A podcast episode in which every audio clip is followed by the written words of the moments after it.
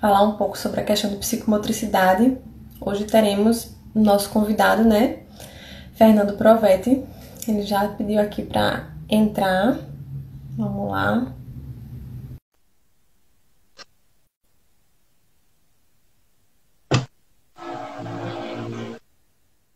Cadê Fernando? Olá, Fernando. Olá, boa noite. boa noite. Tudo bom? Tá me ouvindo bem? Tô te ouvindo, sim. Você também tá me ouvindo bem? Tudo bem. Ah, boa então noite, tá ótimo. Então, vamos lá. Vou apresentar, né? Vamos começar. Já tem minha, minha Messi aí, Tatiana, minha turma de psicomotricidade, minha turma da pós já está aqui a postos para nos assistir. Boa. Então, você, assim, dá aula, você dá aula de psicomotricidade numa pós? Não, eu sou, você... eu terminei agora, eu sou aluna, terminei ah, agora. Ah, entendi. Legal, legal. Quem sabe, né? Daqui para frente. Tanta, tanta, coisa aconteceu, tanta coisa aconteceu nesse último ano que, quem sabe, né? Ano que vem, esse ano, ano que vem, eu já estou dando aula em pós. Mas vamos lá. É, vou apresentar, né, Fernanda, do perfil é, Coordenação Motora Infantil. Ele é o idealizador do, do Let's Grow, né? Do arroba Let's Grow BH.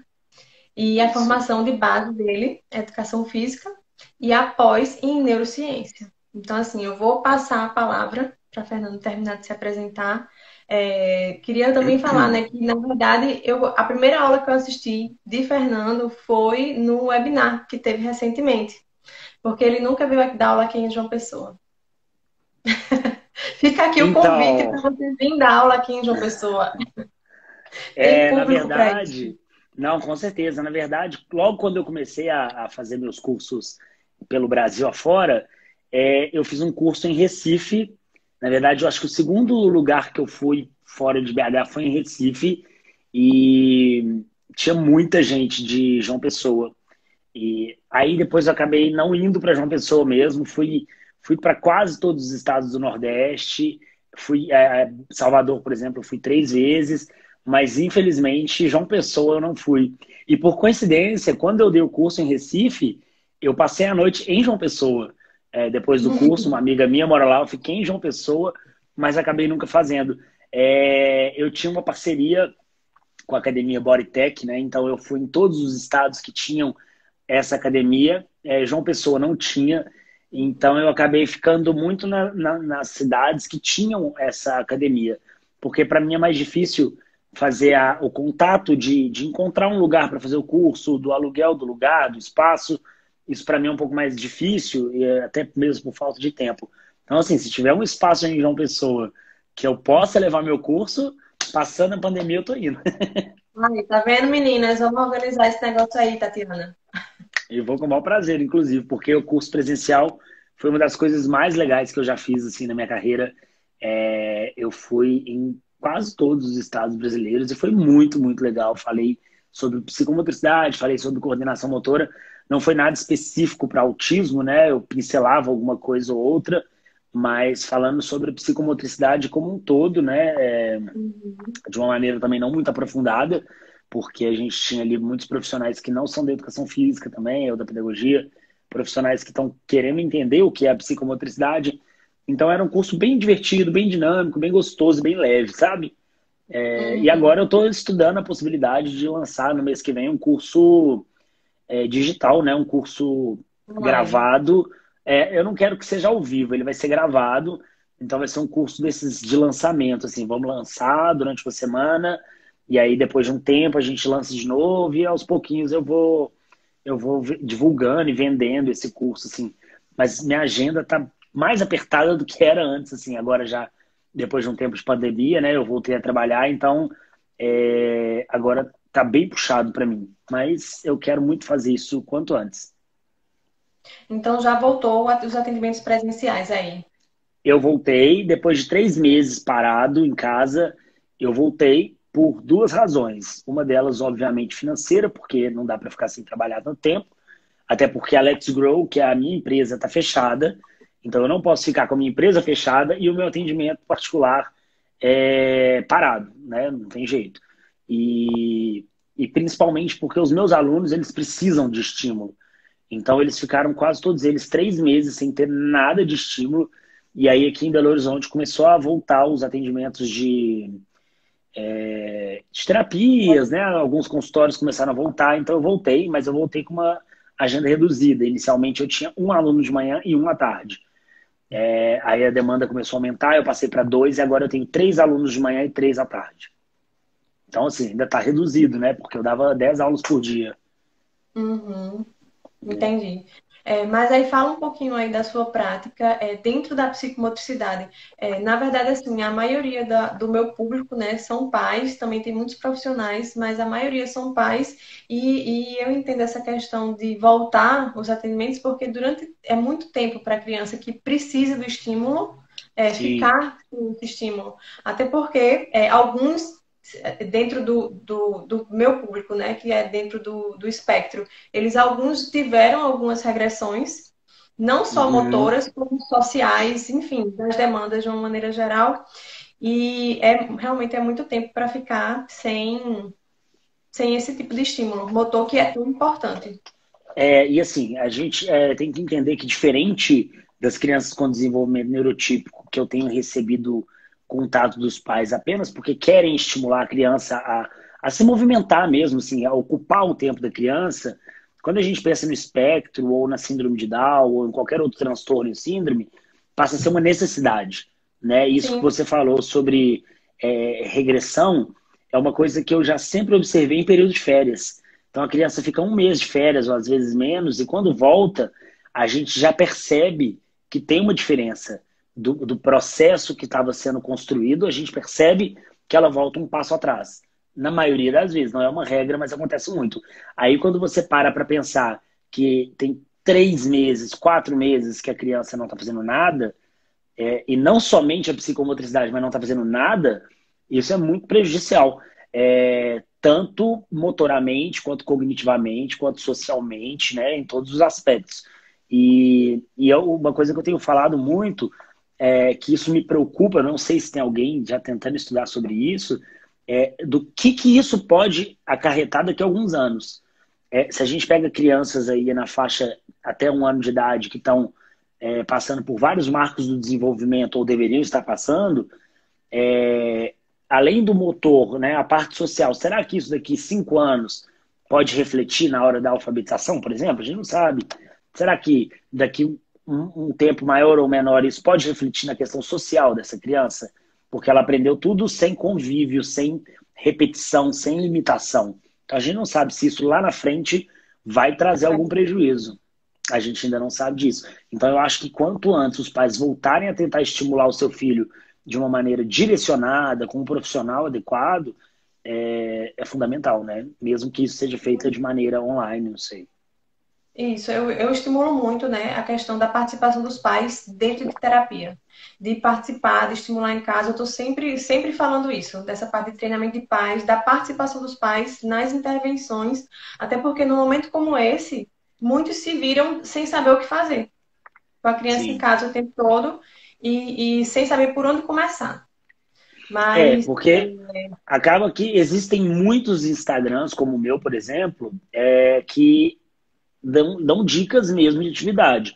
O problema é que o pai muitas vezes não sabe como adaptar aquela atividade para o próprio filho, ou qual atividade é adequada ou indicada para cada idade. E isso é algo que um pai advogado, uma mãe, sei lá, é, veterinária não vai saber fazer. Né? Por Sim. isso que é tão importante a presença do profissional. Sim, inclusive durante esse período de pandemia, é, eu sempre tive um projeto de fazer um grupo de orientação para pais. E eu, durante essa pandemia, é, por mais sobrecarregada que eu tivesse, porque, enfim, eu também tenho minhas demandas em casa, mudou tudo, eu criei esse grupo de orientação. E a gente já está indo na terceira turma. Porque, assim, é, não adianta pegar dicas, salvar atividades, se você não sabe por onde começar. Então, Ou muitas vezes você não sabe nem para que, serve, né, aquela atividade. Nem para que serve. Tipo, eu vejo no seu Instagram muitas dicas e atividades muito boas de coordenação motora fina, que é uma coisa que eu adoro. Mas para chegar nesse nível de coordenação motora fina, a criança tem vários pré-requisitos que tem que ser. Inclusive a motora grossa. Exatamente. Então, é, tem que começar pela AMPA, tem que começar pelo tônus. Aí era exatamente sobre isso que eu queria que você falasse um pouquinho, sobre os elementos psicomotores. Tipo, para a criança chegar lá na coordenação motora fina, existe uma série de pré-requisitos, começando da base mesmo de um ano, como você falou, né? O grande marco do desenvolvimento que é a marcha. Então, a gente Sim. acha que essa fase de, de é, coordenação motora fina, de habilidade de alfabetização, começa quando já tem cinco anos.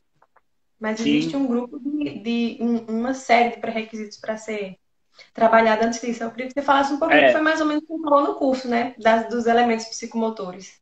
Sim. É, quando a gente pensa em alfabetização, é, é o que eu falei outro dia numa live. Os pais ficam muito preocupados com a questão cognitiva de uma maneira isolada, entendendo que a alfabetização é, e tudo relacionado à escola, por exemplo, né, é, está acima das outras necessidades, né, a parte cognitiva.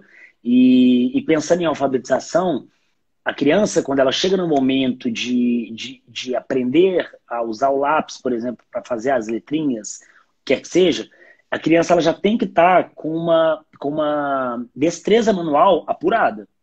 Né? Ela já precisa ter vivenciado diversas brincadeiras e instrumentos para é, estar com a mãozinha preparada, movimento de pinça e por aí vai. Só que antes de chegar nesse movimento de pinça, é importante a gente ter uma estruturação corporal bem desenvolvida, uma noção corporal bem desenvolvida.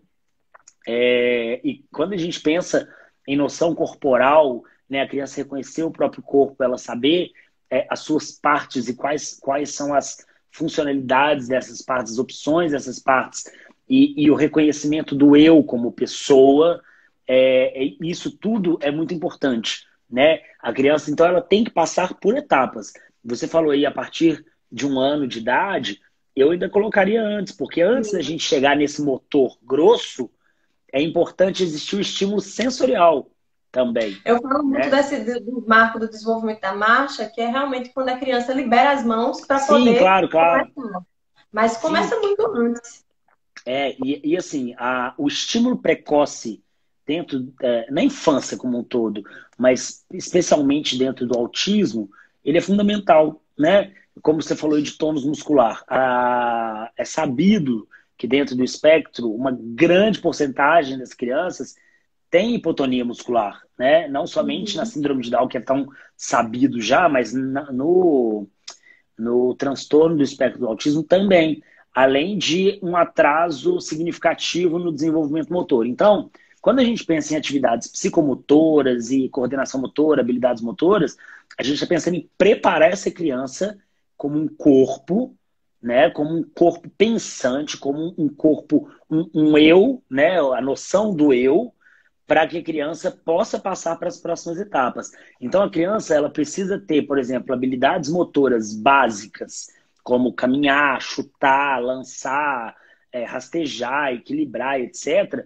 para ela poder conseguir chegar nas atividades da vida diária, como, por exemplo, subir uma escada. Como que essa criança vai subir uma escada se ela não tem força muscular, se ela não tem tônus muscular? Então, essa base ela é muito importante para o transtorno do espectro do autismo para quando ele chegar nas outras etapas. A gente sabe que essa criança vai passar pela fono, vai passar pela TO, vai passar pelo psicólogo, por toda aquela equipe multidisciplinar, mas se essa criança chegar despreparada como um ser, como um corpo, ela vai ter mais dificuldade, né? E, e o nosso cérebro, embora ele seja dividido por partes, né, por lobos ou por né, hemisférios, etc., é, ele lá dentro, ele está todo conectado. Está tudo funcionando ao mesmo tempo. Então não adianta a gente querer fazer um trabalho de estímulo é, de comunicação verbal se a gente não tem um estímulo motor, porque está tudo conectado. Uma coisa auxilia a outra e a ausência de uma coisa atrapalha a outra. Então, querer, assim como para chegar na motricidade fina, a gente tem que ter uma motora grossa, bem estimulada, para chegar na, na fala, tem que ter a grossa e a fina. Para chegar na escrita, tem que ter a grossa, a fina e a fala. Assim, então, é uma sequência que já vem desde a nossa evolução, né, do macaco para o humano hoje. Então, assim, é, é, essa sequência que nós evoluímos dessa maneira, primeiro a gente falou para depois escrever ou fazer pinturas, pestres, etc. Isso nos acompanha hoje, enquanto seres humanos, a gente desenvolve nessa sequência. Então não adianta a gente querer forçar uma, um, uma terapia específica se todas elas não estiverem sendo trabalhadas em conjunto, né? E quando a gente pensa em psicomotricidade, eu quando começo a falar não paro, né? Mas é, é, que é algo que eu gosto muito de falar. E quando a gente pensa em psicomotricidade, que é o que você é, queria, é, a gente pensa em aspectos psicomotores. Então, inicialmente, a psicomotricidade é uma área de estudo que é dividida em três áreas, né, que na verdade são, é, a, é, é a junção de três áreas que são extremamente importantes e não são hierárquicas, que é movimento, cognição e afeto. Então, dentro, deste, dentro de afetividade vai entrar as questões sociais, é, é, regras, hum, é, cultura e por aí vai. Dentro da parte motora é o movimento como um todo, né, quando pensando em corpo, e a cognição vai entrar inteligência, concentração, é, memória e, e, tudo aquilo que a gente sabe que é cognição. Então, quando a gente pensa nesses três aspectos, nesses, nessas três áreas juntas, a gente está falando de psicomotricidade. Né? Quando a gente junta essas três. São os pilares, né? São os pilares da psicomotricidade. São os três, isso, são os três pilares. A psicomotricidade é o que baseia a psicomotricidade, porque é impossível você fazer uma atividade psicomotora que não esteja relacionada com a questão cognitiva e que não esteja relacionada ao afeto, porque o afeto é fundamental na psicomotricidade. Então a gente está pensando nesses três pilares. E aí, de que maneira a gente vai atingir esses três pilares? ou o que vai ser trabalhado com esses três pilares. Aí entram os aspectos psicomotores, né? Equilíbrio, noção espacial, noção corporal, noção temporal, lateralidade, motricidade fina, motricidade grossa e tônus muscular. E o tônus é a base de tudo. É, sem tônus muscular, sem tônus muscular fica muito difícil você executar as habilidades motoras. Por sua vez, as habilidades motoras exigem tudo isso que eu falei, né? É, uhum. é, porque você consegue, por exemplo, uma, um, uma das partes da lateralidade é saber o que é direita e esquerda. Para saber o que é direita e esquerda, você não precisa de ter tônus muscular. Mas, é, além de saber o que é direita e esquerda, é usar o lado direito e usar o lado esquerdo. É fazer um chute, um lançamento com a mão direita e com a mão esquerda. E aí, aí sim você precisa do tônus muscular. E o lançar com a mão direita e lançar com a mão esquerda é uma habilidade motora. Então, o tônus muscular ele é fundamental para a habilidade motora, e essa habilidade motora, por sua vez, envolve todos esses aspectos psicomotores. Desde a motricidade fina de segurar uma bola, até a lateralidade de jogar com a mão direita, a estrutura, a noção corporal de saber qual é a movimentação desse braço, a uma noção de espacial, se você quer jogar essa bola dentro de um bambolê, é, ao equilíbrio, se você vai fazer isso em cima de uma plataforma, a motricidade grossa, que é todo esse é, todo esse movimento amplo de vários grupos musculares ao mesmo tempo. E a noção temporal, por exemplo, se é no 1, 2, 3 e já, por exemplo. Ou se esse bambolê está em movimento e ela saber qual é a hora certa de jogar. Então, assim, tudo, assim como o nosso cérebro, dentro da psicomotricidade, dentro das habilidades motoras, tudo isso está muito conectado. Agora, como é que a gente vai pensar numa criança dentro do espectro do autismo? sem toda essa base que eu falei, como é que ela vive? Como que ela vai fazer atividades na vida diária? Como que ela vai conseguir se organizar dentro de casa para fazer algo simples? Sabe, se sair do quarto dela, chegar na sala e ligar uma televisão, por exemplo, que é algo cotidiano. Como que ela vai fazer isso se ela não tiver toda essa estruturação dentro dela? Então, assim, a gente usa a psicomotricidade como uma ferramenta para criar um ser pensante, um ser motriz e um ser social. Então a gente dá essas três possibilidades para essa criança para ela viver, para ela ter autonomia, ela ter independência. É... Então é isso, para isso que serve a psicomotricidade.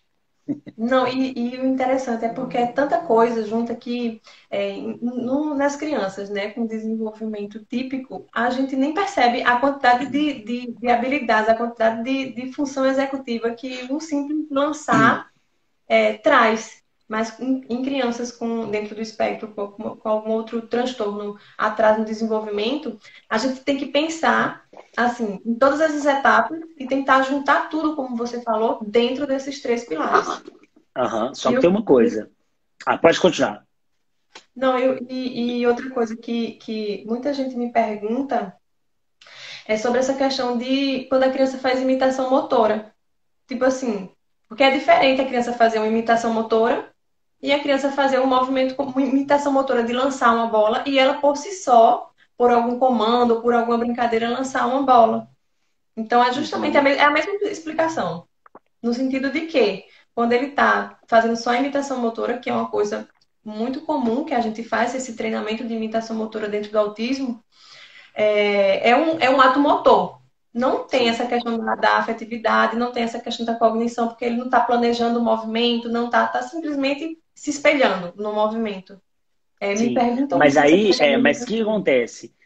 O, o ato de repetir dentro da nossa, dos nossos três pilares, ele entra como é, na parte afetuosa, na, afetiva, porque é, é, socialização. Então, até mesmo para imitar, é necessário socializar, né? E vice-versa, para socializar é necessário imitar. Então, é, tudo está conectado. E é por isso que é importante dizer que dentro desses três pilares não existe hierarquia.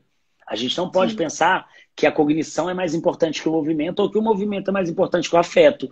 Eles precisam estar o tempo inteiro interligados e sendo trabalhados simultaneamente, né? E assim, e é muito importante dizer também, embora é, eu seja profissional de educação física e trabalhe diretamente com, com a educação psicomotora, a psicomotricidade ela não é uma área exclusiva do profissional de educação física. Ela é uma não. ciência, é uma ciência que pode ser praticada é, dentro de todas as áreas. Então, a gente tem a educação psicomotora, que é feita de uma maneira preventiva, como na educação física e na pedagogia. A gente vai ter a terapia psicomotora, então é a maneira que, que dentro das terapias é, é encaixada essa psicomotricidade e por aí vai. Vem avaliação psicomotora e por aí vai. Mas é uma área que todos podem é, é, é, trabalhar, mas de, não como psicomotricistas. Para você fazer um, um, atendimento como psicomotricista, relacional, quer que seja, você tem que ter a formação em psicomotricidade. Eu, por exemplo, não tenho a formação em psicomotricidade, então eu atuo como professor de educação física ou personal kids, o que quer que seja, e eu uso a educação psicomotora dentro das minhas aulas de habilidade motora. Então tem que. É, as pessoas precisam saber disso antes de falar que ah, eu faço uma atividade de psicomotricidade, eu sou psicomotricista. Tem que ter um cuidado com essa fala, até porque, hoje. Hoje psicomotricista é uma profissão. exatamente. É uma, é uma área regulamentada que você precisa ter a formação, você precisa ter a, o registro para poder ser o psicomotricista. Inclusive, a pessoa registrada, em geral, eles conseguem até mesmo o. o, o é, é, eu não sei qual é a palavra, mas pelo plano de saúde, por exemplo, dentro do caso do, do autismo, né? É, consegue muitas vezes o atendimento por, por plano de saúde. Coisas que a educação física, por exemplo, você não consegue. É praticamente impossível você conseguir um reembolso do plano de saúde, quer que seja, para a educação física. Isso. Aí tem que ter a formação mesmo. E a formação tem que ser dentro dos padrões da Associação Brasileira de Psicomotricidade. Porque muita gente está fazendo pós em psicomotricidade, pós online, ou, ou uma, uma, carga horária muito baixa, e a associação, ela realmente não, não valida. É, Isso é quando eu, é, mas que tem e... interesse em fazer. É, existe, hoje parece que agora, assim, com alguma. E, na verdade, isso é, um, é, é meio confuso porque cada um fala uma coisa. Né? É, tem gente que fala isso, quando eu falo tem gente, é gente de dentro da sociedade, da Associação Brasileira. Tem gente que fala que a pós pode te dar o título de psicomotricista. Tem gente que fala que não. Então isso depende muito da pós-graduação. A pós-graduação, por exemplo, que não tem prática, ela certamente não vai te dar título de psicomotricista. Então, pós em psicomotricidade EAD, você vai ser especialista em psicomotricidade. Psicomotricista, jamais. É, e não significa que todas as pós presenciais vão te dar esse título. Mas ainda existe uma confusão, porque eu já perguntei para algumas pessoas é, e cada um me dá uma informação um pouco diferente. Então, eu não gosto tanto de falar sobre isso porque eu não tenho total certeza. Né? E, por exemplo, eu já conversei com, com a presidente do eh, não sei se é presidente, diretora, sei lá, do, do capítulo Minas Gerais. Ela já me passou algumas informações. Num, num congresso em São Paulo, que era um outro, que é um outro capítulo e eram outras pessoas, foi falado outra coisa. Então eu fico um pouco perdido. Então eu não gosto muito de falar sobre a questão da, do psicomotricista. Principalmente porque eu não sou, então não é minha, não é minha área de, de conhecimento. Está perguntando, tem algumas perguntas aqui, né? Algumas pessoas comentando sobre essa questão de psicomotricidade. É, as informações é, conseguem pela, na, no site ou, ou com alguém da Associação Brasileira de Psicomotricidade. E Lá, é o que eu falei, é, ainda assim fica meio solto. Na, no site tem algumas informações, né? Tipo assim, após que, que, que o pessoal aqui, aqui de uma pessoa fez, é uma pós presencial, então tem a parte prática, tem a parte dos estágios, é uma pós de 480 horas. Então, assim, teoricamente está dentro dos padrões da Associação Brasileira. Que entrou nossa uhum. coordenadora, Ione, foi a coordenadora da pós, ela está mais por dentro do que eu. Mas é, é, Ione, se você puder falar para a gente um pouquinho. Porque, assim, é, essa questão de, de EAD, né, que, que já estava vindo e agora, depois da pandemia, que eu acho que chegou, chegando mesmo. É, eu acredito que, eu não sei como é que vai estar a regulamentação depois, por conta dessa questão da carga horária. Bom, é, eu fiz uma divulgação de uma pós-graduação no meu Instagram. É, eles entraram em contato comigo, pediram, ah, é, fizeram uma parceria comigo para divulgação. Uma pós-graduação 100% EAD. É, eu postei num dia, no dia seguinte, a presidente, eu não lembro se é presidente, mas do capítulo Minas Gerais me ligou, querendo saber, Fernando, que pós é essa? É, por quê? Eles estão fiscalizando as pós-graduações para saber quais vão ter. É, é, quais vão ser. Ui, fugiu a palavra. É, enfim, quais eles vão aceitar como pós-graduação, sabe? É, ah, essa aqui está dentro dos padrões, a gente, a gente aceita, essa aqui não. Então, assim, eu, eu acho que eles estão fazendo uma fiscalização legal, porque foi eu postar um dia, ela entrou em contato comigo no outro. Então, ele, é validação, né? A palavra que eu queria. Então, eles estão buscando. Mas, enfim, não é, não é minha área, não é uma área que eu domino. Eu acho que isso é mais interessante entrar em contato mesmo com os capítulos da, associa, da Associação Brasileira de Psicomotricidade em cada estado para poder ter a informação exata, porque às vezes também isso pode ser que até mude de um estado para o outro, a gente não sabe, né? Sim. Mas enfim, voltando aqui para a questão. É, vamos para vamos a minha área de, de fala. Isso. É, é, voltando aqui para a estimulação dentro do, do espectro, durante esse período você fez. Aí o pessoal que perguntou também, é, hoje à tarde, durante esse período você estava fazendo orientação online para suas crianças? Não. Não fiz porque eu não sei fazer. É, eu tenho muita dificuldade de tudo que é online. Embora o meu Instagram hoje tenha mais de 90 mil seguidores, eu não sei nada de tecnologia. Eu sou pré-histórico nesse ponto, de verdade. É, eu sou muito ruim com isso. Amanhã, por coincidência, eu vou fazer a minha primeira aula online, agora, já no final de tudo, mas é, é um caso específico que não podem sair de casa de jeito nenhum e precisa do estímulo, então eu falei com a mãe dele, falei, vamos fazer um teste.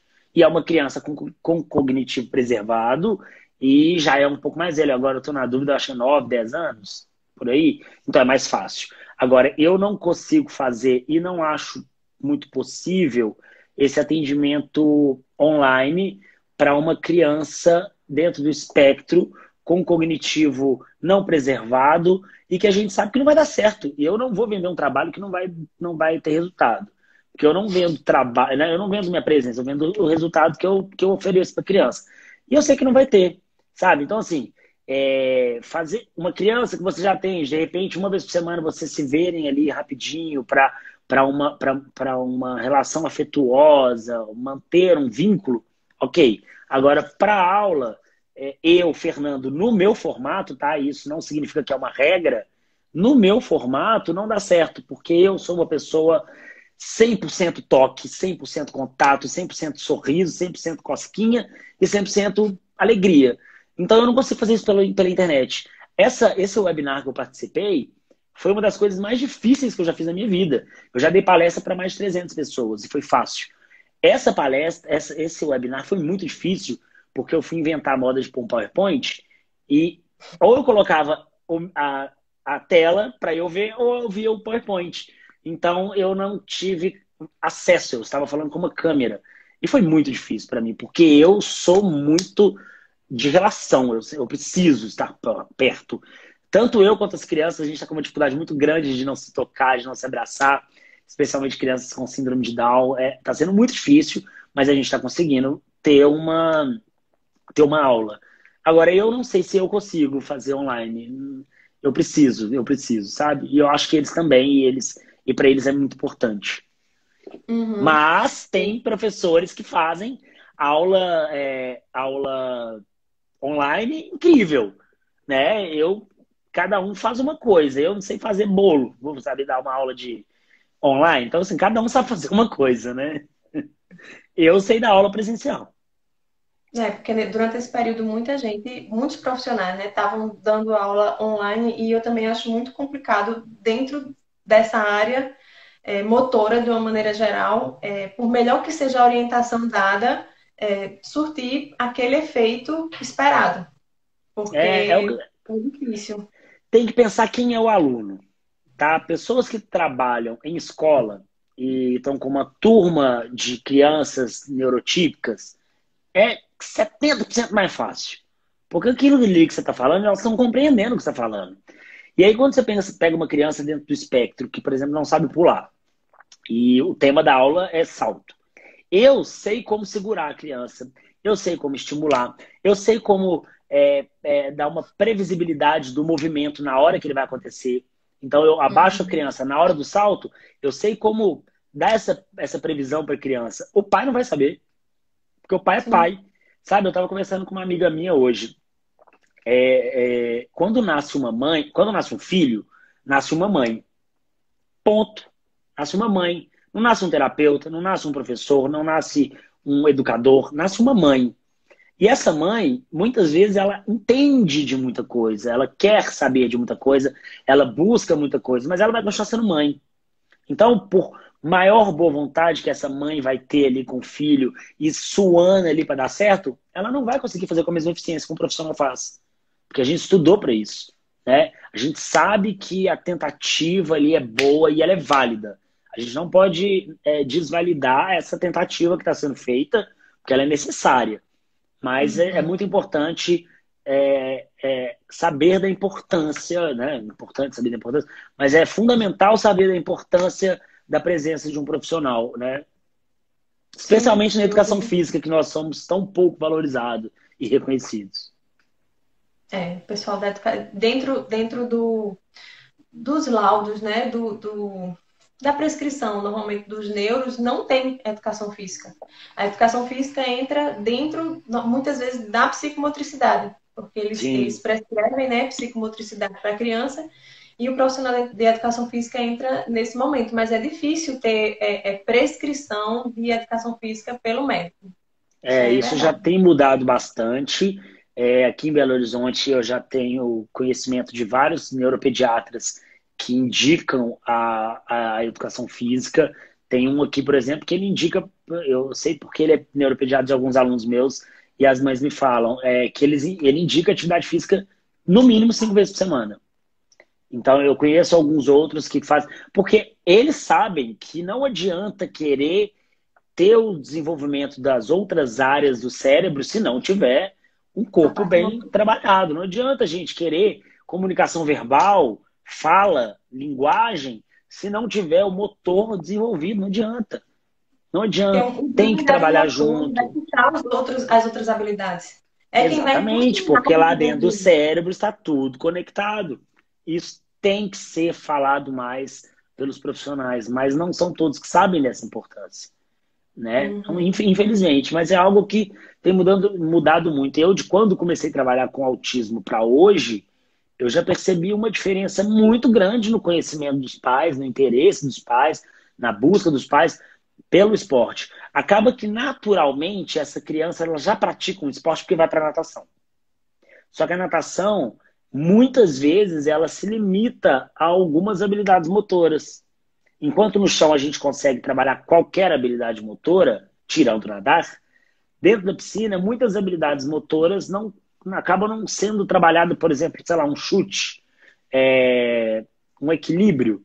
Então, assim, a menos que o professor de natação somente use a natação como ferramenta para trabalhar os aspectos psicomotores, mas a gente sabe que essa não é a grande realidade, né?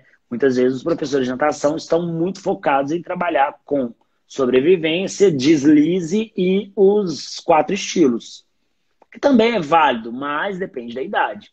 A gente sabe que até certa idade o ideal é trabalhar com habilidades motoras fundamentais. Sim. O tio Tiago está aqui falando, né? Em Maceió, tio só Oi, dá Tiago. em Maceió só dá Tiago, né? Ele já é conhecido é. na área. Eu conheço. Ah, tá, só dá Tiago. Ele. ele é um professor sensacional, ele sabe que eu gosto muito dele, ele faz um trabalho muito bacana. Eu estava conversando com ele alguns minutos atrás. É, eu acho que em Maceió, pais que buscam por um profissional de educação física qualificado, busquem pelo tio Tiago.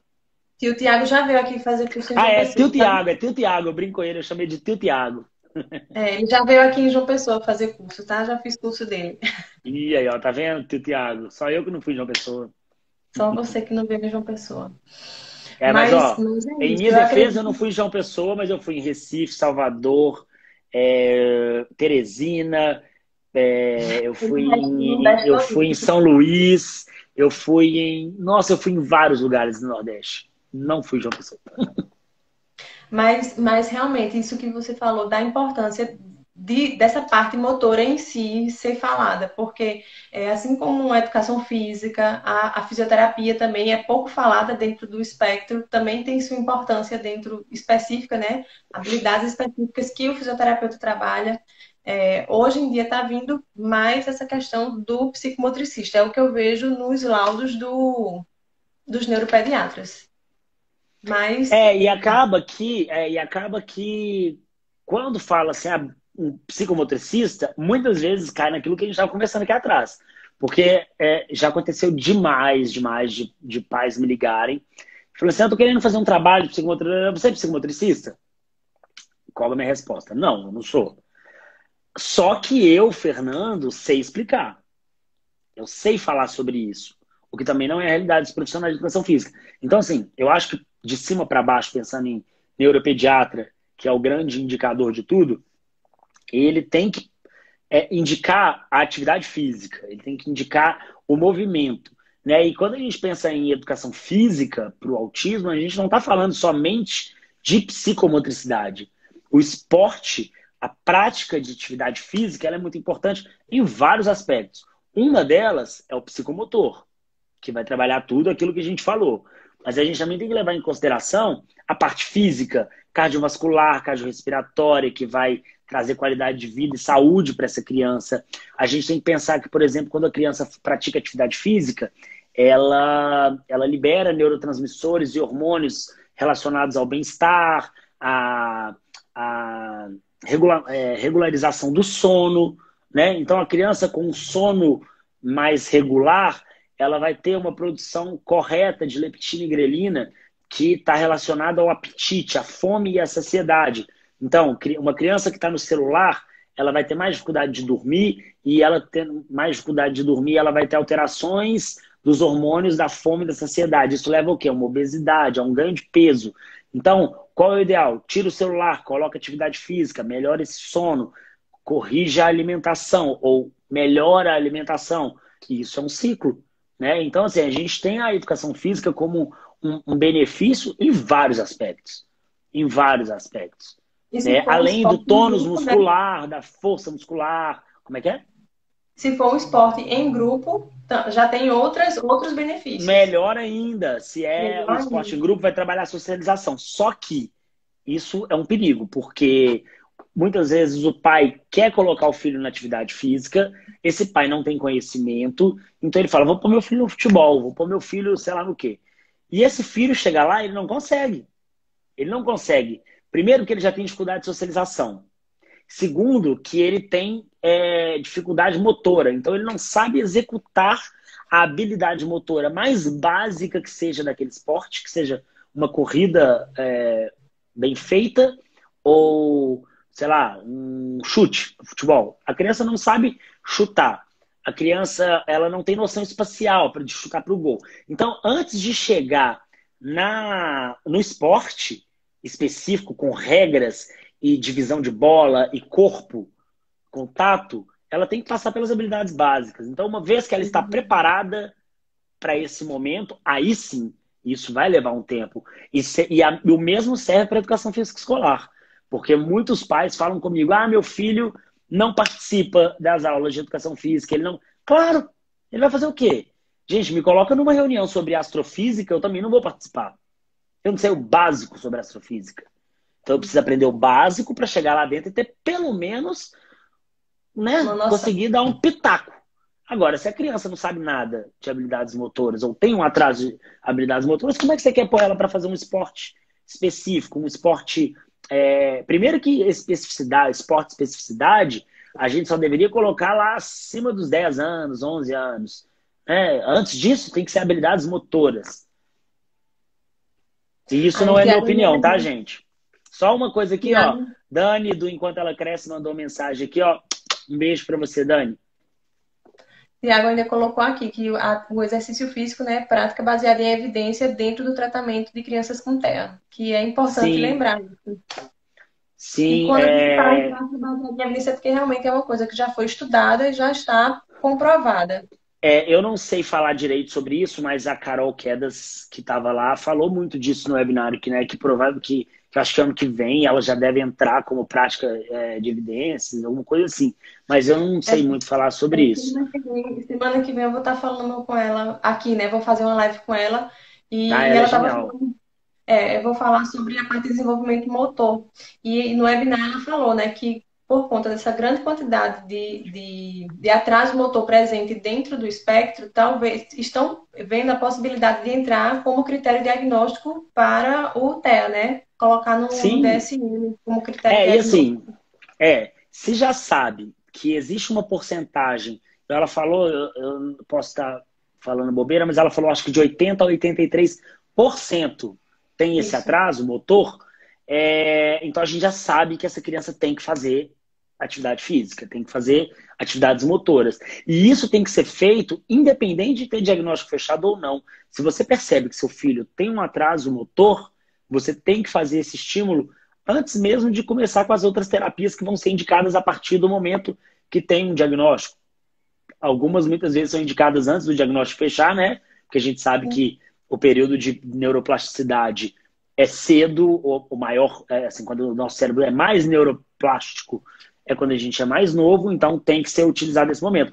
E principalmente para o corpo como um todo, porque a gente vai ver que é, cada um desses terapeutas trabalha uma parte específica, né? E, e, uma dessas partes a ser trabalhadas é o corpo como um todo, Sim. um corpo habilidoso. E quem faz isso é o profissional de educação física, então ele tem que estar nesse grupo, ele tem que estar nessa, nessa equipe. Até porque para fazer estimulação não precisa de diagnóstico, né? Se a criança tem alguma dificuldade é, motora, ou seja ela qual for, não precisa de um diagnóstico para começar a intervenção. Exatamente. E independente de ter diagnóstico ou não, é, é por isso, por exemplo, que existe a Let's Grow. A Let's Grow não é um espaço voltado especificamente para crianças neuro, neuroatípicas. A, a Let's Grow é um espaço voltado para crianças. Então, para quem não sabe, Let's Grow é, é uma academia para bebês que eu tenho em Belo Horizonte. Hoje nós já somos duas unidades em Belo Horizonte e é um espaço de desenvolvimento psicomotor. Então, a gente tem estímulo a partir dos seis meses de idade lá. E dentro desse primeiro nível, que é o nível dos bebês mais novinhos, a gente trabalha principalmente, e não somente, o aspecto sensorial. Então, a gente faz uhum. diversos estímulos sensoriais. Por quê? Porque a gente sabe que é, é, o, o estímulo sensorial ele é a base, ele é a entrada para um planejamento motor. Então, assim, primeiro a criança recebe um estímulo sensorial, ela vai codificar esse estímulo lá dentro do cérebro dela e vai responder como uma resposta, como um planejamento motor, como uma resposta motora. Então, é muito importante que a criança já tenha é, bastante contato com texturas, temperaturas, e cheiros e sabores e sons e, e, e, e é, aspectos visuais diferentes e até mesmo uma associação de vários aspectos, de vários, é, vários estímulos sensoriais ao mesmo tempo, que não é uma integração sensorial, mas dentro do nosso cérebro está integrando, está integrando vários lobos ao mesmo tempo, né? Então vai ter ali lobo frontal junto com o parietal, junto com o occipital, vários lobos ao mesmo tempo funcionando juntos. É, isso é uma integração sensorial, mas não é uma é, terapia de integração sensorial, que às vezes não, as é pessoas é confundem. Mas é muito importante. É diferente de integração sensorial. Só quem Isso. pode fazer integração sensorial é, é a terapia funcional. É, e quando a gente estimula várias partes do nosso cérebro ao mesmo tempo, é, um dos benefícios é, é, é aumentar a criatividade da criança. Então, assim, é muito importante que a criança é, a criatividade e o próprio desenvolvimento. É muito importante que a gente estimule várias áreas do cérebro ao mesmo tempo.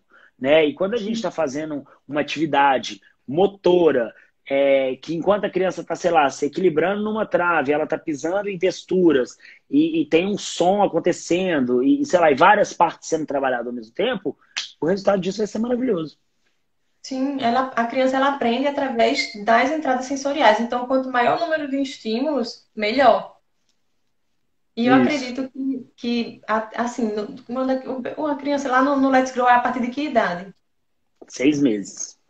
Então, Até quatro anos. Meses, muitas vezes, acho que vocês, como já têm um olhar mais, mais criterioso, né, já percebe quando a criança tem alguma intolerância a algum tipo de textura. Sim, então, sim. São coisas que às vezes são passa despercebido quando é em casa. É, e assim, e, e é nessa idade que a criança precisa receber esse estímulo, porque quanto mais velha ela vai ficando, mais difícil vai ser. Então, aquela criança que, quando é bebezinha, a mãe tem tanto medo dela pegar uma gripe, graças a Deus agora a quarentena ensinou que a gente não pega gripe pisando no chão gelado, né? A gente pega gripe através de contato, olho, boca e etc. É, então essa criança vive de meia, vive de tênis, ela nunca tem contato com areia, com grama, com chão gelado, chão, etc. Então ela, ela, tem, ela tem pouquíssimo estímulo sensorial no pé, por exemplo. E aí, é, e muitas vezes na mão também, porque a mãe, não deixa a criança pegar um, sei lá, uma farinha e se sujar e fazer aquela bagunça toda. Então, isso lá na frente, essa criança ali, que novinha, que não teve esse, esse acesso, daqui a pouco, quando chegar ali dois anos, ela vai começar a ter restrição alimentar, por exemplo. Então, assim, tudo está conectado, tudo está interligado e tudo tem que ser feito etapa por etapa para chegar no desenvolvimento pleno.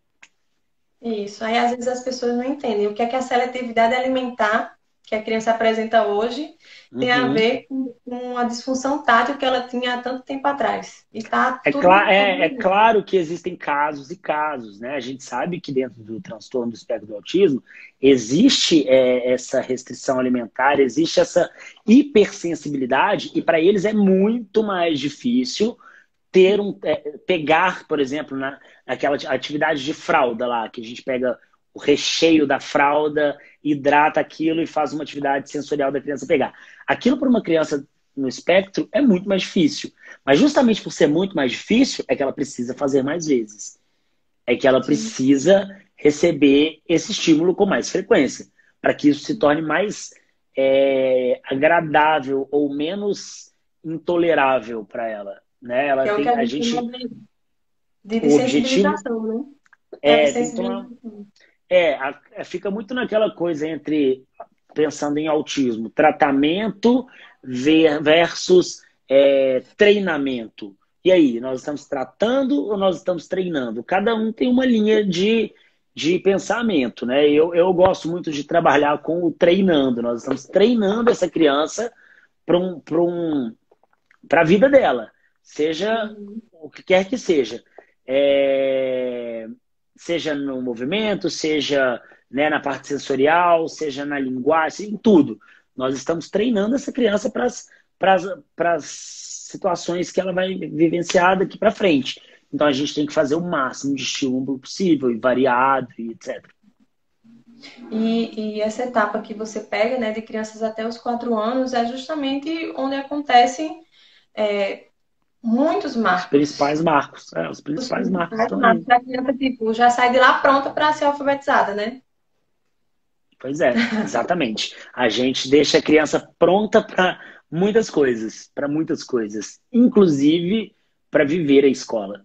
Né? A gente tem muito retorno dos pais que ficam lá, por exemplo, até dois anos de idade, ou que quando a criança faz dois anos, agora eu vou pôr na escola, então tira da Let's Grow para colocar na escola. E fica muito mais fácil a introdução para a escola. O período de adaptação é muito melhor. Por quê? Porque ela conviveu com outras crianças, ela já descobriu a presença de um professor, mesmo estando presente, é, né, mesmo tendo um acompanhante durante a aulinha. Mas quando ela chega lá na escola, ela já está mais preparada. Por quê? Porque nós estamos preparando, nós estamos treinando as coisas que vão vindo aí para frente. E tem uma coisa importante: lá na Let's Grow, a gente trabalha até quatro anos, mas crianças com diagnóstico a gente recebe mesmo após os quatro anos, porque a gente sabe que vai ter uma, uma é, idade corrigida, seja ela motora, seja cognitiva, seja os dois. Então a gente, a gente recebe crianças mesmo com cinco, seis, a gente tem uma criança, tem uma aluna com sete anos, porque a gente tem o último nível, que é o nível principal, o nível passarinho, que é o nível que a gente dá asas para a criança voar. Então, nesse nível, as crianças já entram sem acompanhante na sala e já é uma, uma aulinha que a gente trabalha com habilidades mais apuradas, mais, mais avançadas, saltar de um pé só e por aí vai. Então a gente recebe crianças mesmo quando ela tem mais de quatro anos. Entendi. Então é isso, Fernanda. Eu vou, eu vou encerrar para dar tempo Falei de muito, salvar né? a live. Senão, quando, quando a, o Instagram ele fecha, né? Normalmente ele não, não deixa salvo. Então Ah, eu sempre salvar, porque foi muito legal essa live. Ó, só uma coisa, É. Renata.